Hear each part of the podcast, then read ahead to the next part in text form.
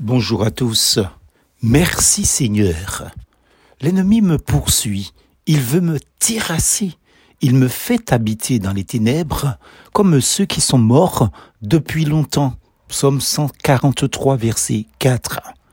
Il y a deux ans et demi, qui aurait parié qu'en ce jour, mercredi 5 octobre 2022, ou plus tard, qu'il serait assis face à son PC, son téléphone portable ou sa tablette pour lire cette méditation.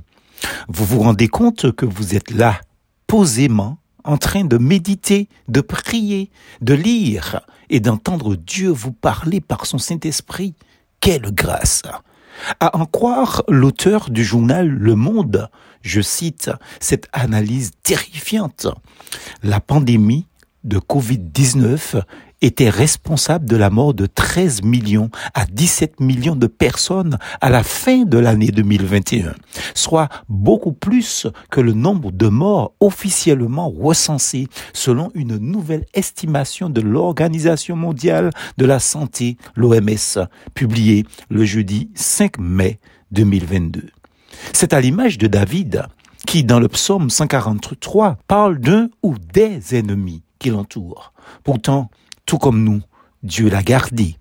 Comme il a fait pour nous face à cet ennemi du Covid, alors oui, merci Seigneur. Qui n'a pas connu d'expérience conflictuelle comme David l'exprime dans ce psaume? Il se pose la question, mais comment s'en sortir? Concernant le terrible ennemi que fut le Covid, et évoquant ces millions de morts, même s'il n'est pas totalement éradiqué, le recours à des trucs de nature médicale n'a pas été d'un grand secours pour ces millions de personnes et pour leurs familles qui ont vu des décès par milliers dans le monde. Même les je prie pour toi, aussi précieux à nos cœurs, mais en réalité, combien de fois tenons-nous parole en prenant un tel engagement spirituel et moral face à une personne en détresse? Bonne question. David, lui, il crie à Dieu. Le Dieu vivant le connaît et même s'il est un Dieu terrifiant, ses compassions sont inépuisable. Certes, aucun homme n'est juste devant ce Dieu effrayant de puissance et trois fois saint. Mais à qui aller d'autres En ce jour béni, c'est la louange et la reconnaissance qui devraient caractériser chacun de nous. Nous rendons-nous compte que dans les 17 millions de morts, et peut-être deux fois plus, nous ne sommes pas comptabilisés dans ce calcul lugubre et effrayant. Quand la situation devient dramatique, même mondialement parlant, peut-on faire autre chose? Que crier au secours le psalmiste a sans doute déjà prié, peut-être sans succès. Il sait que sans Dieu, il est fini. Il n'a pas de plan B, mais s'exprime-t-il? Fais-moi entendre ta bonté au réveil. En ce jour, voilà ce que Dieu a fait pour nous, grâce à sa bonté. Sachons lui dire merci Seigneur.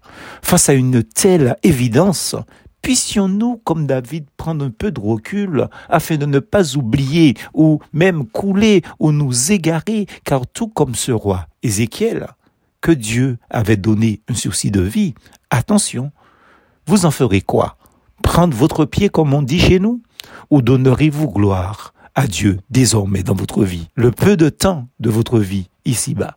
En effet, il nous reste moins de temps à vivre sur terre que le nombre d'années que nous avons déjà vécues ici-bas. Attention, que la bénédiction ne se transforme pas en malédiction pour nous. Obéissez, obéissons, obéis. Pourquoi? Parce que Dieu reste fidèle et juste à lui-même. Nos ennemis, il s'en occupera, comme pour David. En ce qui nous concerne, le servir est ce qui nous met à l'abri de nos ennemis et de sa face. Plus force en Jésus.